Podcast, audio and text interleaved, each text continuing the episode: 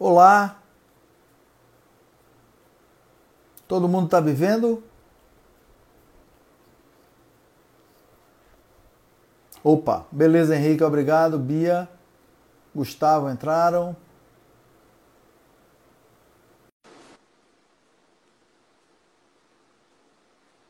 Monique, conectando. Pronto, voltamos. Pronto. Olha. Coisas da internet. Vamos lá. Sim. Então, continue. Você estava explicando o que é produtividade tóxica, a diferença entre clima organizacional tóxico e a produtividade tóxica. É muito boa esse início para a uhum. gente, o pessoal, junto comigo, diferenciarmos bem uma coisa da Sim. outra. É, eu vou privilegiar a ideia de produtividade tóxica, que é um processo individual, tá? É, não necessariamente dentro de um ambiente organizacional, tanto é que a gente pode pensar sobre isso em crianças e adolescentes, mas é, em alguns momentos eu vou associar com o clima organizacional, né? É, esses pontos irão se encaixar e se encontrar, tá? Tá. É, o primeiro que a gente precisa pensar é produtividade é algo esperado e necessário para a organização do sujeito. Então, estar produzindo é importante para a nossa saúde mental. O que é que traz o nível de toxicidade, né? de prejuízo, de nocividade? É quando a gente ultrapassa os limites físicos e emocionais né, próprios. E a gente não está falando só de sobrecarga negativa. Inclusive, se a gente exerce, executa o que nos deixa muito feliz com sobrecarga, nós podemos gerar estafa e isso ser chamado de produtividade tóxica.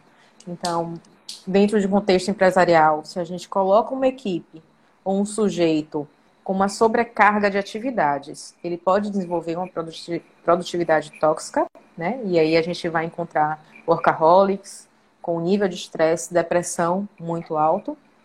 Nós temos uma é, patologia já categorizada para isso, que é a síndrome de burnout.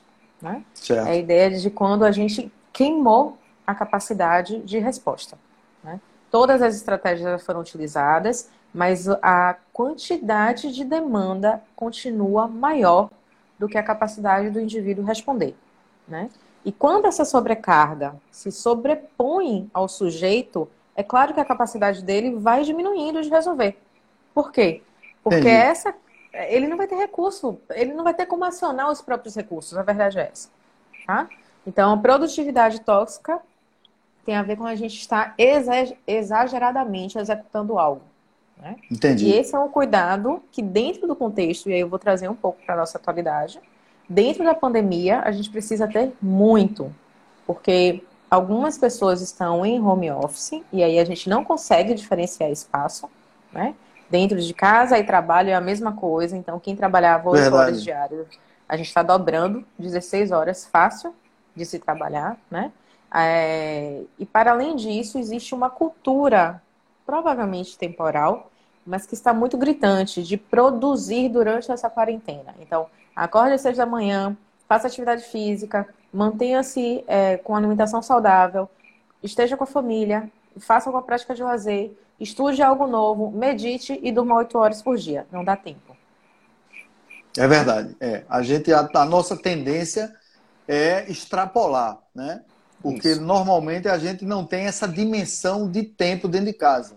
Né? Exato. Exato. Não tem essa dimensão. E para dar continuidade, assim, tem uma pergunta aqui boa. As pessoas que não têm tantos recursos digitais hoje e econômicos, né, que é a, a grande, a maioria forte, né? Uhum. Como é que elas vivenciam essa produtividade tóxica?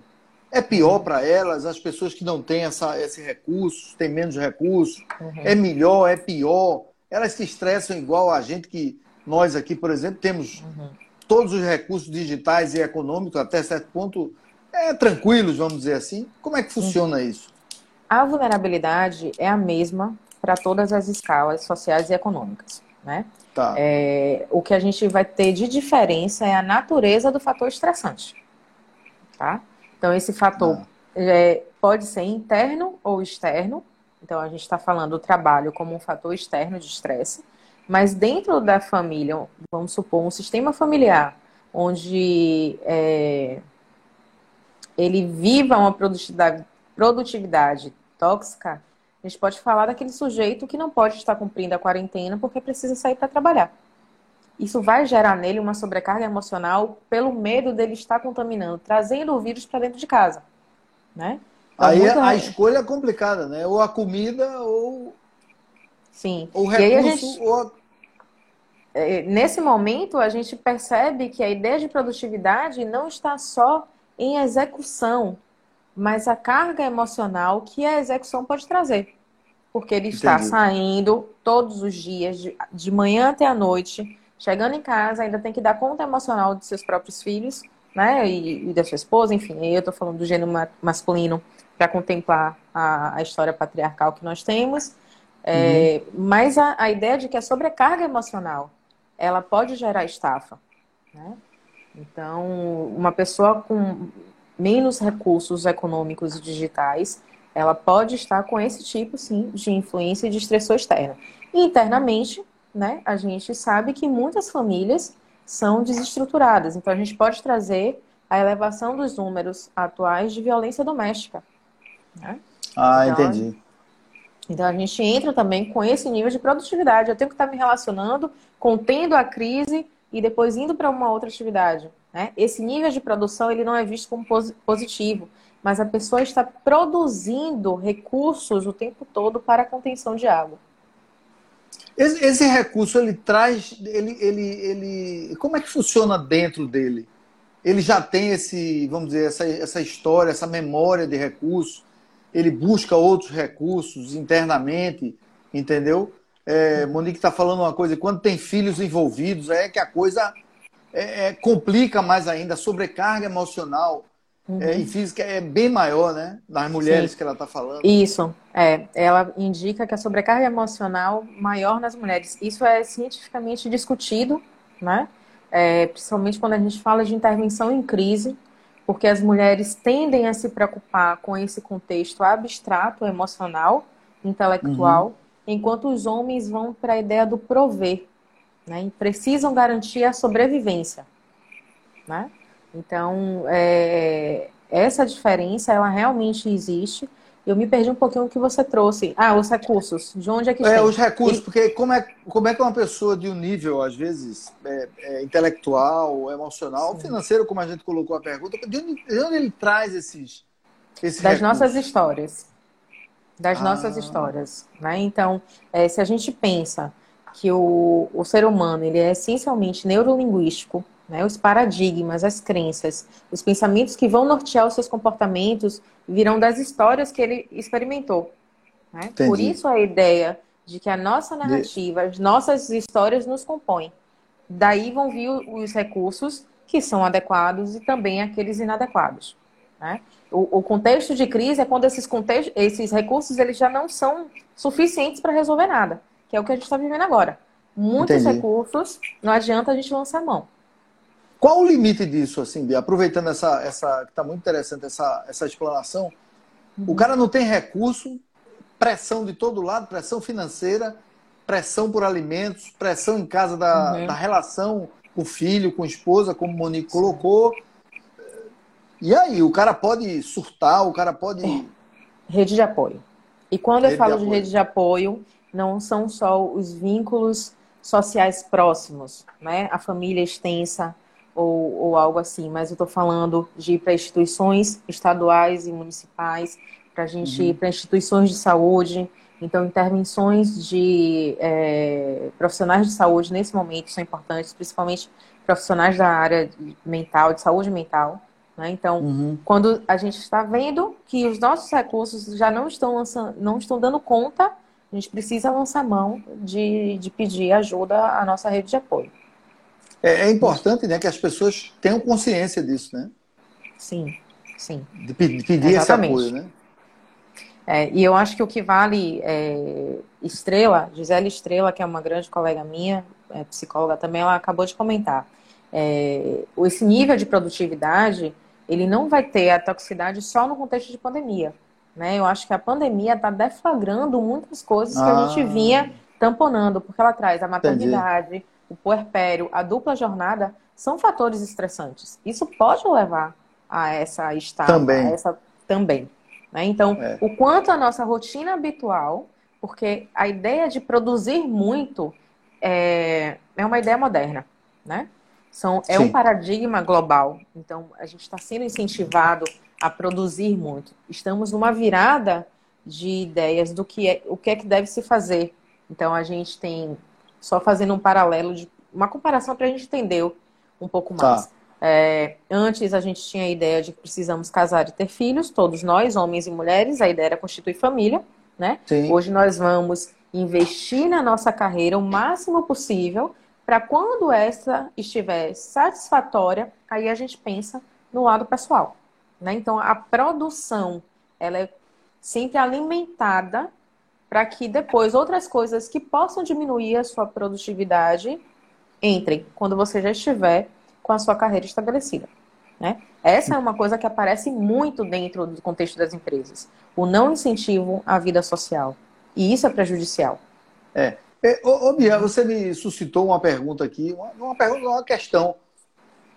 Muita gente confunde trabalho com produtividade versus produtividade tosca, né? Porque o trabalhar muito não necessariamente significa produzir. Aí eu estou sendo produtivamente tóxico, né? Eu estou num volume de estresse tão grande, tem a ver, né? Tem, tem. Porque tem, a né? ideia de nocividade e toxicidade é a qualidade dessa, produ dessa produção. Se a sua produção te gera estresse, te gera sobrecarga emocional, onde os seus recursos não estão dando é, conta, aí a gente está falando de inadequação de saúde. Tá? É.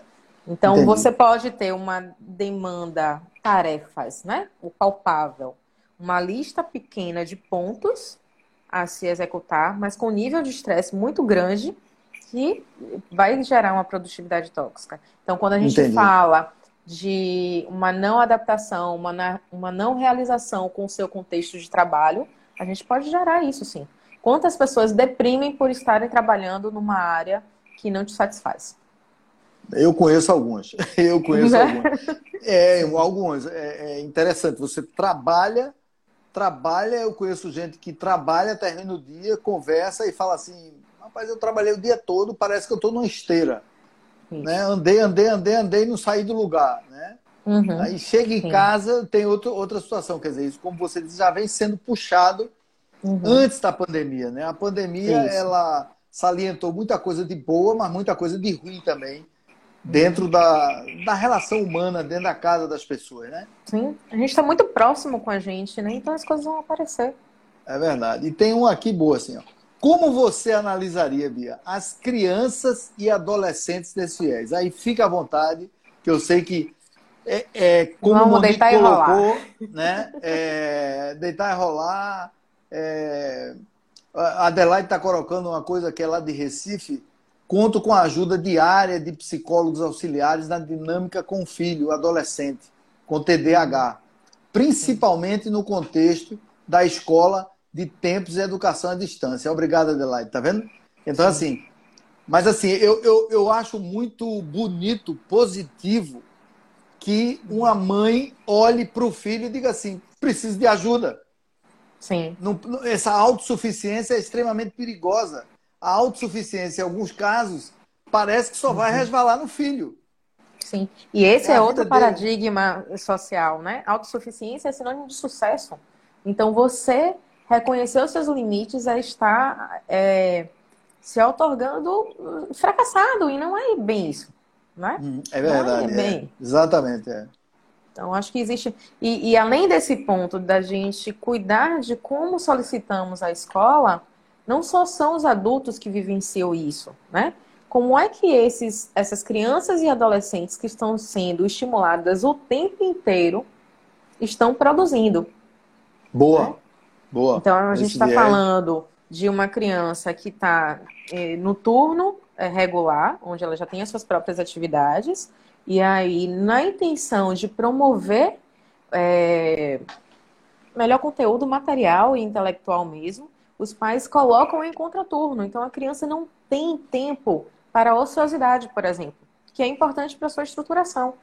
Uhum. A gente está falando de criança e adolescente de faixas onde a ociosidade é extremamente importante. Se na vida adulta já é importante a gente olhar para a parede e ver nada, imagine para essas idades, né?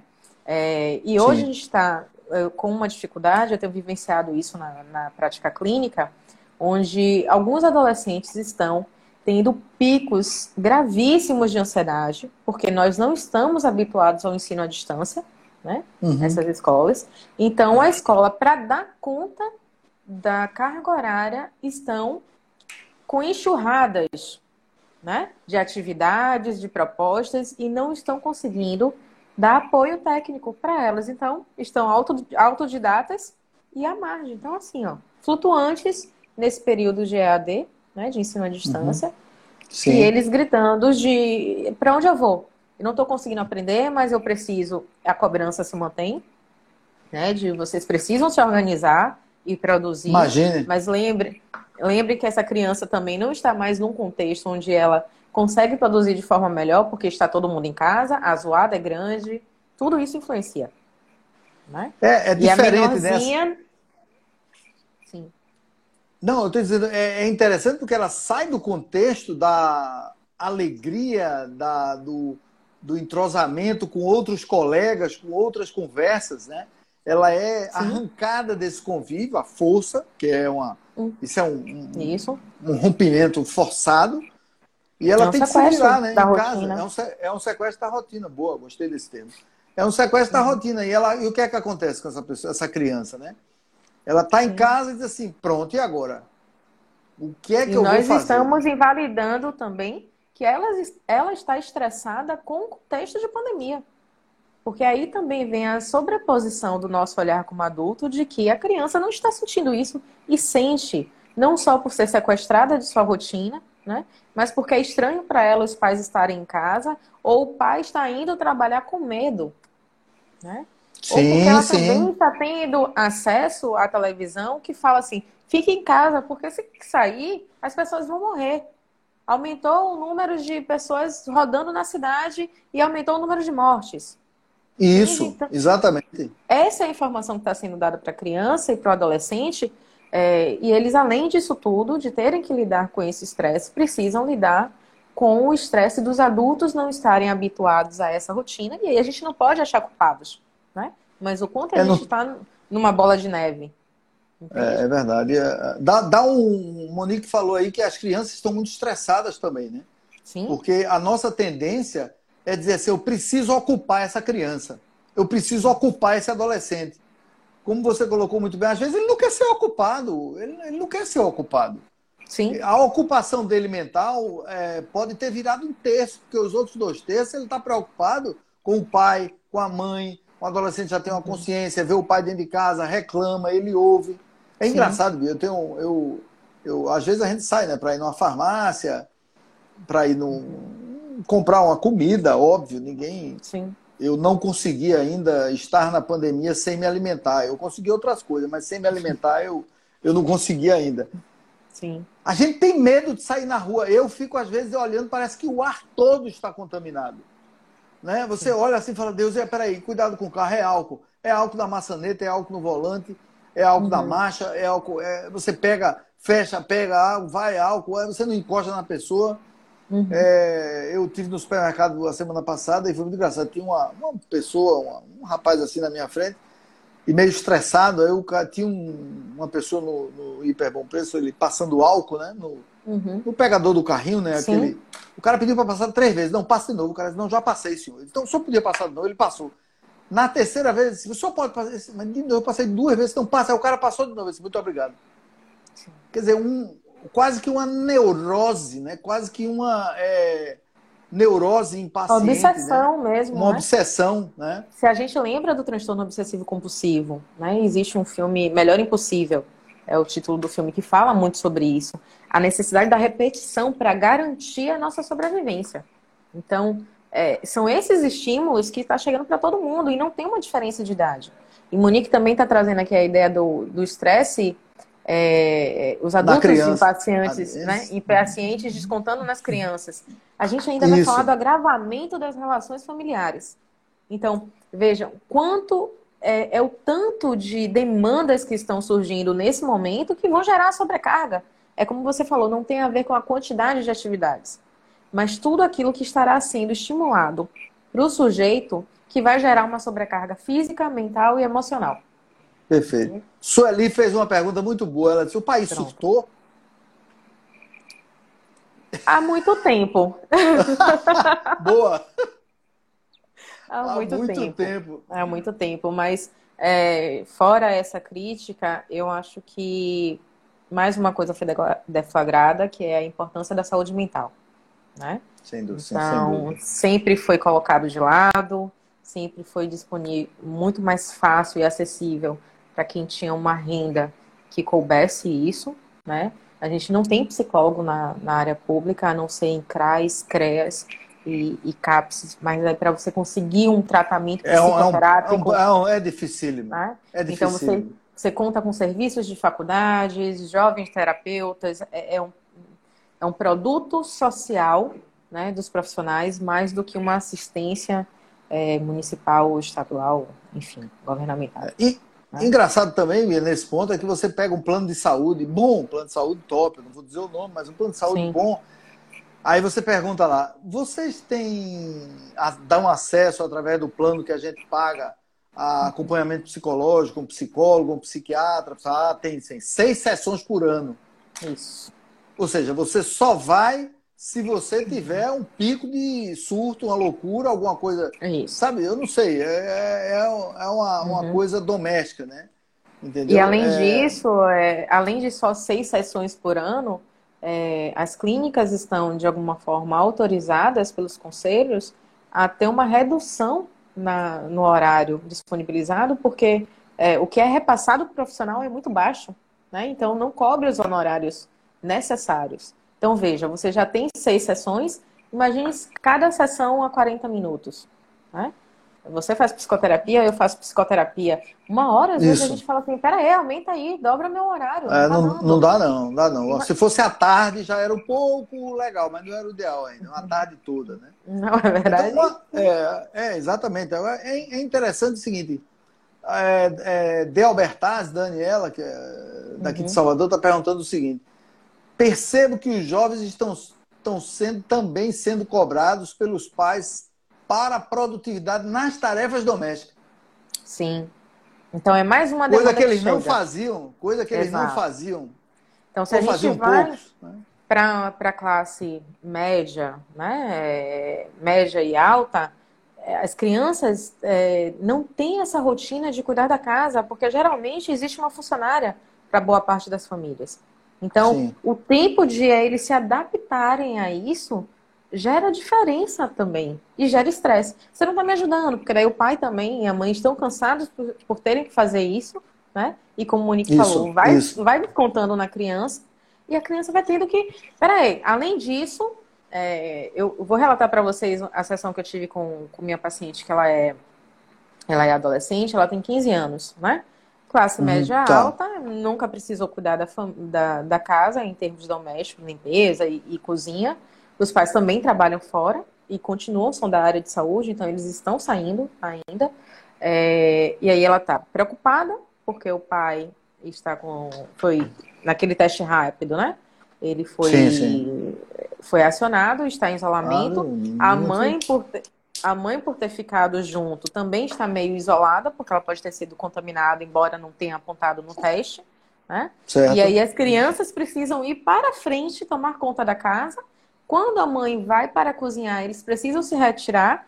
Fora isso tudo, dois cachorros dentro de casa gritando no ouvido deles e eles precisam estar de sete da manhã a meio-dia presos a uma TV com o professor, porque ele vai voltar uma hora da tarde com mais atividade. Né? Então, imagine. A gente tá falando de que tempo? Imagine. E ela me fala assim: eu só queria final de semana não fazer nada, eu não tô conseguindo. Porque eu tenho. E aí se cobram também pelo momento de lazer com a família. Sem, sim, sem dúvida. Sem dúvida. É. E, e, assim, o trabalho é em casa, o lazer é em casa, a discussão é em casa, é tudo em casa. Antes você sim. dizia assim, ó, oh, tô estressado, vou aqui na rua. Pegava Isso. o carro, ia no shopping, uhum. ia tomar um chopp, a, a, o adolescente ia para casa dos amiguinhos, ó, separa no fim de semana hum, e corria isso. tudo normal, né? É, Sueli está perguntando uma coisa aqui que vai na nossa próxima é, pergunta. Como é que eu posso identificar hoje, atualmente, num trabalho totalmente home office que alguém, alguém da minha equipe está entrando nessa produtividade tóxica. Que Queda não deve de ser uma coisa muito difícil nesse momento, né? É, Queda exatamente. de desempenho. Queda de desempenho. É o principal sinal. Você viu que teve. Não precisa ser um, é, um funcionário brilhante, um membro brilhante, mas você vai perceber que ele fazia X e ele está em menos X. Inevitavelmente. Ou ele vai ter impaciência para te responder, o seu tratar. Normalmente, se você liga, ele não vai te atender mais. As respostas são mais monossilábicas do que nunca, né? Entendi. É, e entendi. aí vem a troca entre o líder e o, e o membro da equipe. O quanto o líder também está consciente dos limites. Porque eu tenho escutado casos onde as pessoas estão trabalhando mais em casa, no próprio trabalho, e aí eu não estou falando porque juntam as atividades, né? O viés pessoal e, e profissional não. Mas elas tá. estão tendo mais demandas do trabalho, né? E uma diminuição de tolerâncias de prazos. Então, é porque você está em casa que você vai dar conta para amanhã de algo que levaria três dias? Não, né? Não é Não bem dá. assim. É, eu, eu hoje tive uma reunião, um call uhum. com um cliente e com a equipe dele, né? E ele antes pediu para observar, a equipe pequena, deve ter umas seis ou sete pessoas. Uhum. Comigo oito e ele nove. E aí nós estávamos no call. Ele disse, antes ele me ligou e falou, Oswaldo, observe fulano eu conheço fulano de antes da pandemia. Ah, eu dou consultoria lá há mais de dois anos. Eu conheço fulano antes da pandemia. Ele só observa fulano. Pense numa pessoa apática. Apática. Uhum. Parada. E era uma pessoa extremamente ativa, líder. Parada Sim. a reunião inteira. E ele futucou, fulano, o que, é que você acha? Ele disse, não, eu acho legal. Você sabe uma coisa aí? Quando terminou, ele conversou comigo, mas já estava na, na, hora mais ou menos da nossa live. Aí ele falou assim: Oswaldo, eu digo, é, mais tarde amanhã a gente conversa sobre isso. Aí ele, eh, ele disse: tá bom, ele ia tentar ver a live, porque ele tinha outra reunião agora. Mas é isso também, Henrique está falando, Henrique Trindade Filho está falando, faculdade também, também. As faculdades Sim. também estão exigindo muito, né? Porque aí, eu acho que, é, para complementar, para você falar um uhum. pouco mais, é, sobre esse, essa, esse ponto que eu acho muito interessante. É assim, parece, parece que as faculdades e as escolas estão dando mais trabalho Sim. para essas pessoas que estão em casa, para o adolescente, uhum. para o adulto, para a criança. Se ocupem. Uhum. Se ocupem. Aí parece que a pessoa não tem mais nada para fazer. Né? Uhum. Aí se ocupe, se ocupe, se ocupe, se ocupe, se ocupe. Ninguém está tendo, tendo tempo livre para mais nada. Uhum. Sabe, ninguém. É, é, é, aquela velha história. Me pergunta, você ajuda sua mulher em casa? Eu digo, não, eu não ajudo minha mulher em casa. Não, eu digo, não, eu faço uma parte e ela faz outra parte. Não tem negócio de ajudar. Parece Isso. que ajudar você está. É ela que tem a obrigação de fazer tudo você está ajudando o inverso. Não, não é isso, né? Sim. É, cada um tem um grupo de tarefas pré, pré-estabelecidos, uhum. né? Então, é, a queda de produtividade, como você falou, você percebe na hora, isso é uma coisa muito evidente, né? Uhum. É, a excitação e excesso também sim, é um também. ponto de, de, desequilíbrio dessa, é, dessa é, produtividade tóxica. E aí a gente pode pensar em orcaholic, né? Pessoas que tinham. É, qual é o histórico que nós temos de saúde mental de orcaholic? Pessoas que têm inabilidades sociais e pessoais, focam na vida profissional, né? Para se desconectar com esse outro lado, inábil. Ou é, pessoas Atividade física, gente. O número de pessoas que estão compensando o seu estresse em atividade física para que você leve seu corpo à exaustão como forma de relaxar é absurdo. A gente tem. Sua conexão está um pouco ruim, Bia. Ok. Tá, tá voltando? Sua conexão está tá cortando. Não, está cortando. É, provavelmente o, o Wi-Fi está tá oscilando. Para você tá ok aí? A minha. Para mim tá ok. Voz? Sim, eu te escuto e tá. te vejo bem. A sua de vez agora melhorou um pouco a sua, mas ela tá um pouco um pouco lenta, mas é assim mesmo, né? A internet tá Sim.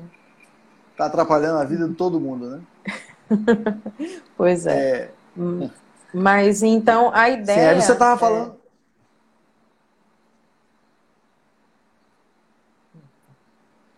Prossiga. Pronto. É, eu me perdi um pouquinho, mas a ideia de que. Ah, pronto, a, a excitação. A gente tem um, um, um, número grande de pessoas que. É... Você me escuta bem, Oswaldo? Tá cortando um pouco. Tá como se estivesse meio lento e corta um pouco. Uhum. É para diminuir a nossa produtividade, tá bom? Agora, isso. Sim. É, então, a excitação, ela também é, é, vista como negativo. Então, vamos pensar, produtividade, ela é importante e o seu, os excessos, tanto para muito ou para pouco, é que vai ser prejudicial. Pode trazer a ideia de alcoholic, são pessoas Ô, Bia, que investem. Bia, tá. Você não quer sair e entrar de novo, não? Pode ser. Pode Você está me ouvindo bem? Te escuto bem. Você sai e entra. É, tá. Então tá algum, alguma coisa na sua conexão. Saia e volte aí, por favor. Oswaldo, eu estou pensando que talvez seja a sua. As pessoas têm, estão comentando aqui que não está cortando. Ah, então mande bala. Uhum. Se não está cortando, Vamos fazer o seguinte: é. se cortar ah, para alguém. Melhorou né, a gente, a gente faz. Pronto, Pronto vamos tá, manter. Tá, vamos lá. Então, a ideia de excitação, né, os excessos é, são ruins, tanto para muito quanto para pouco. A gente pode ver isso em workaholics, pessoas viciadas em, em treinos físicos, é, compulsão alimentar, muitas vezes é uma compulsão. válvula de escape para um nível Entendi. de estresse muito alto. Então a gente vai vivenciar isso com crianças tão... e adolescentes, né? Entendi, entendi. Então, gente, eu confesso a vocês que nesse nível de ansiedade que eu estou, eu passei a trabalhar mais, eu precisei me frear, porque eu estava invadindo, né? Os meus dias. Quando eu me vi sábado, 5 horas da tarde, ao invés de estar assistindo nosso grande Fausto Silva, eu estava trabalhando, eu falei, calma, alguma coisa está errada, né? Então, e, e entrei também para uma compulsão alimentar, um impulso alimentar, não vou dizer compulsão para não patologizar a ideia, mas tá. é, são coisas que a gente realmente, na excitação, a gente pode exagerar e trazer uma nocividade. Então vejam, é, o produzir de forma nociva tem a ver com a qualidade do produto que nós estamos é, mantendo na nossa relação com o ambiente ou com nós mesmos. Esse produto Perfeito. está nocivo. Tá? Entendi. Entendi. Agora, e como é que eu devo proceder quando eu percebo, por exemplo, eu percebi hoje essa questão com ele. Na realidade, não fui eu que percebi. Ele percebeu e pediu para eu observar na reunião, né? E eu observei como, como, um líder, como uma pessoa deve proceder, não só em termos de empresa. Às vezes você está batendo uhum. papo com uma pessoa que é amigo seu, que tá, e você percebe que a pessoa Uhum. Como é que a gente deve agir? O que é que a gente deve orientar? O que é que deve dizer essa pessoa? Inevitavelmente, Oswaldo, a minha, a minha resposta será realmente um jargão. Cada caso será um caso. Né? Tá. E aí a tá. história tá. da pessoa precisa ser ouvida para entender o que do contexto dele está gerando esse estresse. Porque, veja, é, se eu moro com os meus pais e, e, e, a minha mãe consegue fazer a minha alimentação e cuidar da casa, eu não vou ter esse desgaste dobrado, tá? Então eu posso me dedicar tá, ao tá. trabalho de forma ok e o tempo que me resta é de lazer, não é de uma outra obrigação. Isso falando também de eu não ter filhos. Mas uma outra pessoa que mora sozinha ou com o filho e a esposa, ele vai ter um contexto totalmente diferente. Então, o fator de estresse para ele é muito diferente do fator de estresse para mim. E além disso, a gente volta à ideia de recursos, né? O recurso tem a ver com as histórias que as pessoas possuem, a sua constituição. Às vezes eu não tenho um recurso que o outro tem. E ele consegue lidar de uma forma diferente. E aí não entra o melhor ou o pior. Então, é importante Entendi. que os líderes, e aí eu aprendi muito com você nesse sentido, que liderança tem é diferente de chefia, né? Então, Sim. o líder precisa estar próximo da sua equipe, para que essa troca seja importante no, no sentido de orientação, porque você precisa dar uma contenção e um apoio ao seu à sua equipe sem isentá-lo do comprometimento. Né? Porque sim. Acolher, é, né? É acolhimento, porque as pessoas podem confundir acolhimento com botar no colo e a mãozinha na cabeça. Veja, é preciso também que dê um limite ao trabalhador de que o que é que você pode responder e se comprometa com isso. Eu acolho Perfeito. você e a sua necessidade, mas você precisa ser honesto comigo do que é possível você fazer. Investimento, né? Esse limiar na nossa cultura ocidental já é difícil, em termos Brasil ainda mais complicado. Sem dúvida, sem dúvida, é verdade. Tem outra coisa interessante aqui na sua experiência, Bia. Qual o maior prejuízo numa pessoa que tem essa produtividade tóxica? Qual o maior prejuízo para ela? Síndrome do pânico e depressão. A gente está falando de, fora a, as psicopatológicas, onde a gente encontra um surto grande, né? Onde as pessoas podem alucinar, enfim, isso é possível em qualquer idade, embora a gente tenha alguns parâmetros. Tá. Eu acho que as patologias mais graves e mais conhecidas hoje são os grandes picos de ansiedade, que pode culminar em estresse pós-traumático e síndrome do pânico, né? E a depressão grave. Tá. É, a gente tem um, um acrescente de números de mortes com comorbidades geradas por essas, é, essas doenças mentais. E é o que, é que você está chamando de comorbidade cardiopatias, tá. né? Câncer. A gente está falando também de suicídio. Né? Então, é esse risco que a gente está falando. Não é um prejuízo abstrato e emocional, porque o desgaste e o sofrimento é inenarrável. A gente não consegue nomear aqui. Mas em termos concretos, se a gente não cuida, a gente vai chegar nesse nível de gravidade. É interessante que, é, como você colocou muito bem, é, cada caso é um caso. É jargão, mas é verdade. A gente na área de, na minha área também, a gente usa muito isso. Cada caso é um caso. Você não pode, por um caso, tirar todos. Por todo mundo que tem dor de cabeça, você dá o mesmo remédio, né? Exato. E é interessante que no Brasil, a, o que provoca essa depressão, essa, essa produtividade tóxica, é um fato. Uhum. E existem países de primeiro mundo, se não me falha a memória, como a Suécia, tem um dos grandes índices de suicídio do mundo. Um dos maiores índices de suicídio do mundo. E lá é o inverso daqui, né? Lá é o inverso. Ou seja, em termos de equilíbrio social, de apoio governamental, de uma série de coisas, você tem tudo isso e, no entanto, tem um alto índice de, né, de suicídio. de suicídio. Então, e aí é, a gente pensa qual é o tipo de sobrecarga que eles estão vivendo. É a sobrecarga emocional porque eles não têm a, a facilidade, por exemplo, que nós é, latinos temos de expressão. Né? Uhum. Essa é uma cultura. Entendi. Nós falamos, nós expressamos, nós temos crenças que expressam os nossos sentimentos. Né? Entendi. Isso é, dentro da psicologia, isso são rituais que facilitam a elaboração de um significado. Né? É, e por isso, e isso foi recentemente eu estudei recentemente o número de grupos de apoio para pessoas na Suécia, em lugares é, e outros é, países europeus também, onde tem grupos, muitos grupos pra, para falar sobre a ideia de suicídio, né? E são Entendi. nesses grupos que eles podem expressar e é onde eles retrocedem na ideação suicida. Então a sobrecarga ela emocional também leva ao produto nocivo e tóxico. É, na, é, eles são muito fechados, né? Na realidade, né? São. são eles, frios, são, eles né? são muito frios, são muito para dentro, né? Eles Isso. não expressam. E você acha que, só para esticar um pouquinho, uma falta de perspectiva nesses países? Porque o cara já nasce bem, cresce bem, come bem, estuda bem, vai trabalhar, porque o, o índice é, tem uma renda maravilhosa, e, no entanto, não existe uma felicidade. Né? Nenhum, nenhum país que tem o maior índice de suicida do mundo pode ser um país que as pessoas estão muito felizes, né? É, Porque nunca você acha é um que tem a ver só. essa. Ah, nunca tá. é um ponto só.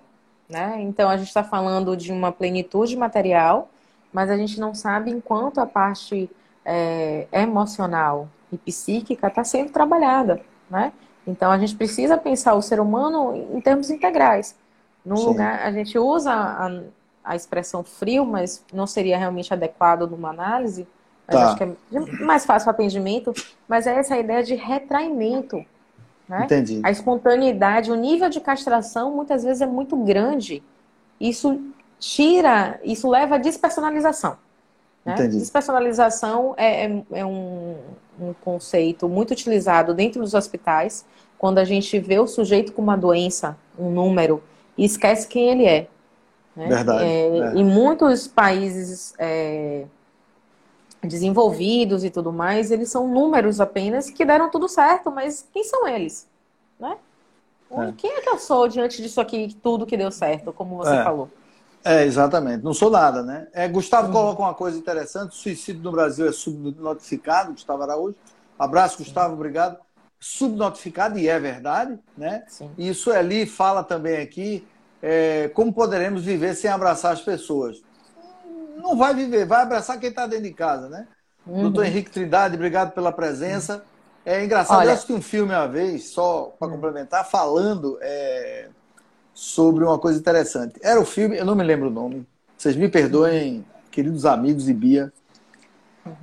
É um filme com William Hurt, que ele é um médico famoso, rico, arrogante, boçal, em última esfera, um cara que está acima de Deus praticamente, e ele se vê com câncer de garganta.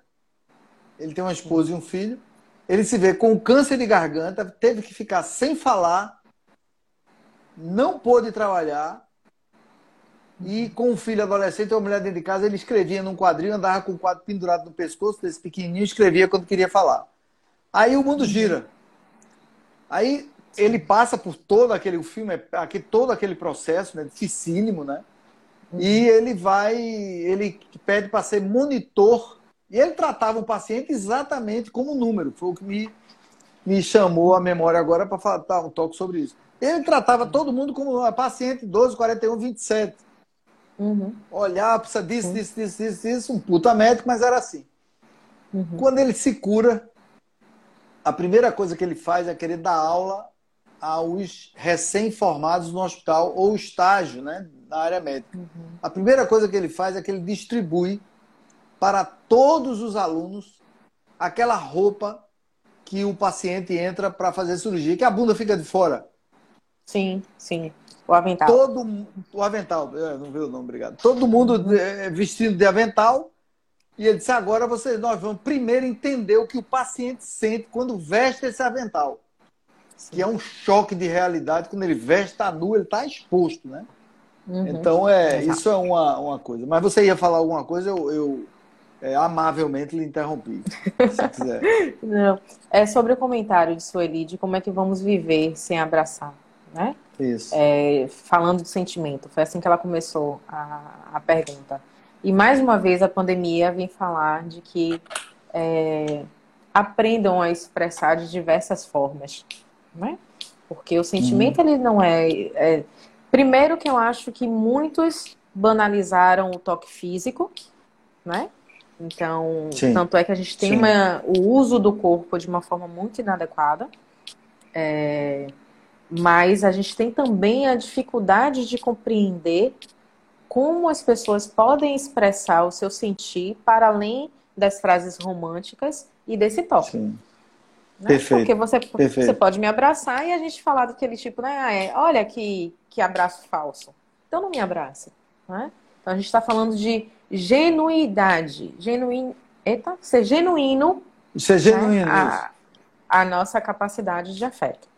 É, exatamente. É, o nome do filme que Dandan lembrou é, é Um Golpe do Destino. Destino. Esse filme é, é sensacional. É uma aula. Uhum.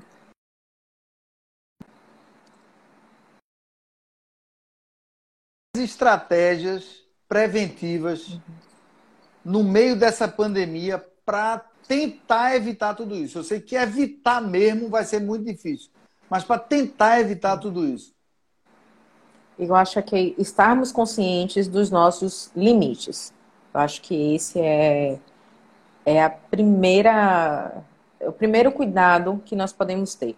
Né? Ser hon- honestos com o que a gente dá conta de fazer é, e tirar todas as capas de homens e mulheres maravilhas, sabe? Porque isso é muito, é muito importante dentro do nossa, da nossa cultura, onde todo mundo quer superar e lidar com tudo. Né? Mostrar limite não é mostrar fraqueza. É, estar consciente dos seus limites é a melhor forma da gente cuidar da nossa força. Essa Perfeito, é a conversa é. mais verdadeira. É verdade. Um beijo grande, Karine.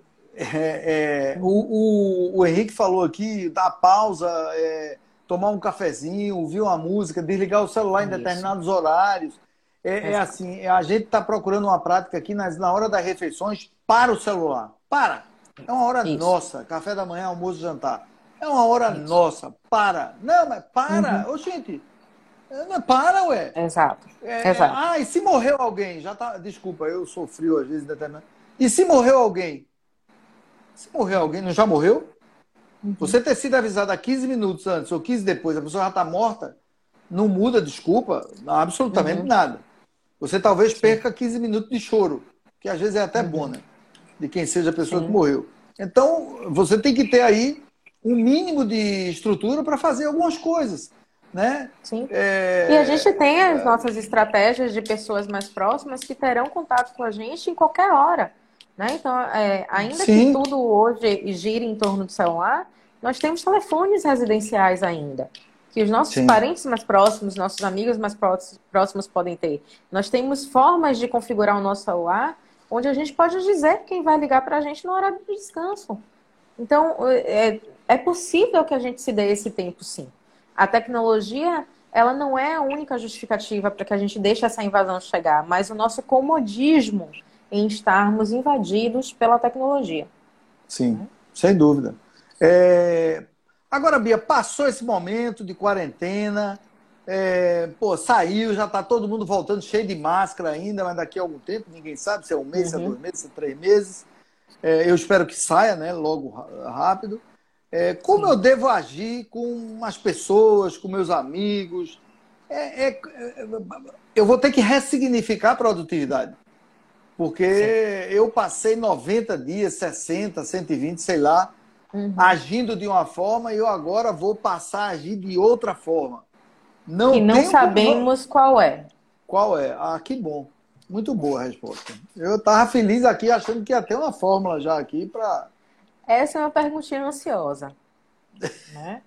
É ansiosa. E, é, uma não é o meu caso, mas tudo bem, vamos lá. Não, assim, eu identifiquei ah, isso na nossa conversa, mas deixei passar porque precisa.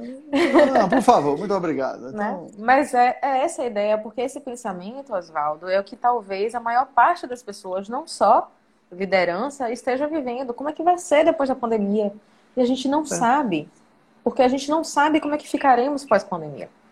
O que vai ser ressignificado e o que não vai ser ressignificado. Isso, o que precisará, o que não precisará ser ressignificado, o que depois da pandemia a gente pode retomar, retomar como era, mas o, o que não dá mais para ser retomado, entende? Então, é, isso também vai ser muito individual.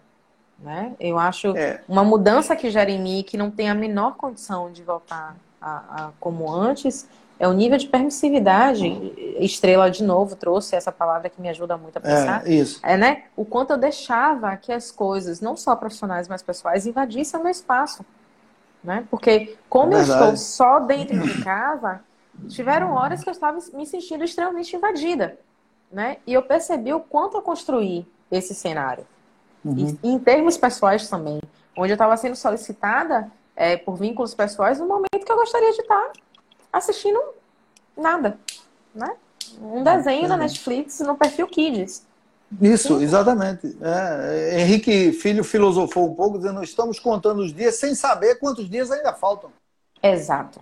É isso mesmo. A gente não sabe quanto dia falta. E assim, eu conheço algumas pessoas, e eu não vou dizer número porque parece que uhum. cada dia pessoas falam isso comigo, conversam, e de, de vários lugares, estados assim, eu não sei se eu quero continuar a ser o que eu vinha sendo profissionalmente. Não é uma nem duas, não, viu? Porque parece que quando para, entende aquilo ali, que o dinheiro, é, o dinheiro que ganha já não está mais substituindo valores uhum. essenciais de equilíbrio emocional, de paz interior, ressignificar, ressignificância de pessoas, de, de ideias, de o, o que é viver. Sim. O que, o que é viver? Né? Dinheiro no momento desse é o quê? Nada. Dinheiro no momento desse só vai lhe dar um pouco mais de conforto interno em casa, né? Uhum. Mas não, não além disso, né? Não é, garante. Não garante nada, né? É, não, garante não, garante nada. Né? E sabe o que é que fica para mim, Oswaldo? Eu, eu acho que a hum. gente pode encerrar a live é, com essa. Eu gostaria, se for possível, com essa reflexão. Por favor, tá aqui sua mensagem final aqui. que é a ideia de como é que nós estamos levando a nossa vida. Eu acho que essa é a maior pergunta que a pandemia me trouxe. Né? Quando Isso. a vida me para, eu pergunto como é que eu estava levando a vida. Né? O dinheiro fez sentido agora? O que é que fez sentido? O que é que não fez? O Perfeito. que é que está para além do meu controle e me coloca na responsabilidade é que mundo é que você está construindo para você? De trabalhar, trabalhar, trabalhar, trabalhar, trabalhar, trabalhar, trabalhar. E aí? Como é que a gente está vivendo a nossa vida? A calça, a calça nova, a roupa nova teve outro valor. Diminuiu muito de valor, virou preço. Sim. Sim. Então, as nossas crenças também fazem a gente produzir, tirar produtos, conclusões, né, que são nocivos à nossa saúde mental. Pessoas. Uhum. Tem gente que vem junto de você só para sugar de você, né? E nem Sim. sabe que está sugando, né? Mas continua e nem com sabe. Sua... E nem sabe. E nem sabe. Perfeito. Nem sabe. Então, o Ela meu convite, tá gente, sugando, né? Pode parecer muito que, é, que seja puxando a sardinha para o meu lado, por eu ser da, da área de saúde mental, mas eu convido a todos a refletirem, convidar o entorno a refletir sobre a importância da gente nos conhecer, a consciência sobre os nossos produtos internos, né? É, eu sempre levantei a bandeira e todo mundo fala, ah, é seu trabalho, você vai ganhar dinheiro com isso e, etc. Mas veja, eu faço terapia e eu estou falando enquanto cliente para vocês, enquanto paciente. O nível de consciência que eu tenho hoje é o que me mantém muito regulada. Eu tenho meus altos e baixos, mas eu estou consciente do que eu posso fazer. E isso, em momentos de desespero, é acolhedor. Né? E eu, eu li recentemente é, um, um livro científico que falava assim: estar doendo não quer dizer que você não esteja em paz. Perfeito. São circunstâncias, circunstâncias totalmente diferentes. Perfeito. Tá? Olha, Bia, é... já passou umas quatro pessoas dizendo aí que quer mais, mais outra live com você. Então você já está pré-convidada, pré-agendada para o dia que você quiser, tá certo? É... muito obrigado. É... Eu que agradeço. Foi uma honra ter você aqui. Acho que foi extremamente positivo. Espero realmente que as pessoas tenham, pelo feedback aqui da live, as pessoas gostaram uhum. bastante. De coração, muito obrigado. Você sabe que eu tenho o maior respeito por você e tenho certeza que você vai se tornar uma das grandes psicanalistas e terapeutas desse país. Ouviu? Ouviu? Cortou? Não está ouvindo? Eu acho que é o próprio o próprio Face. Está ouvindo agora? Nada?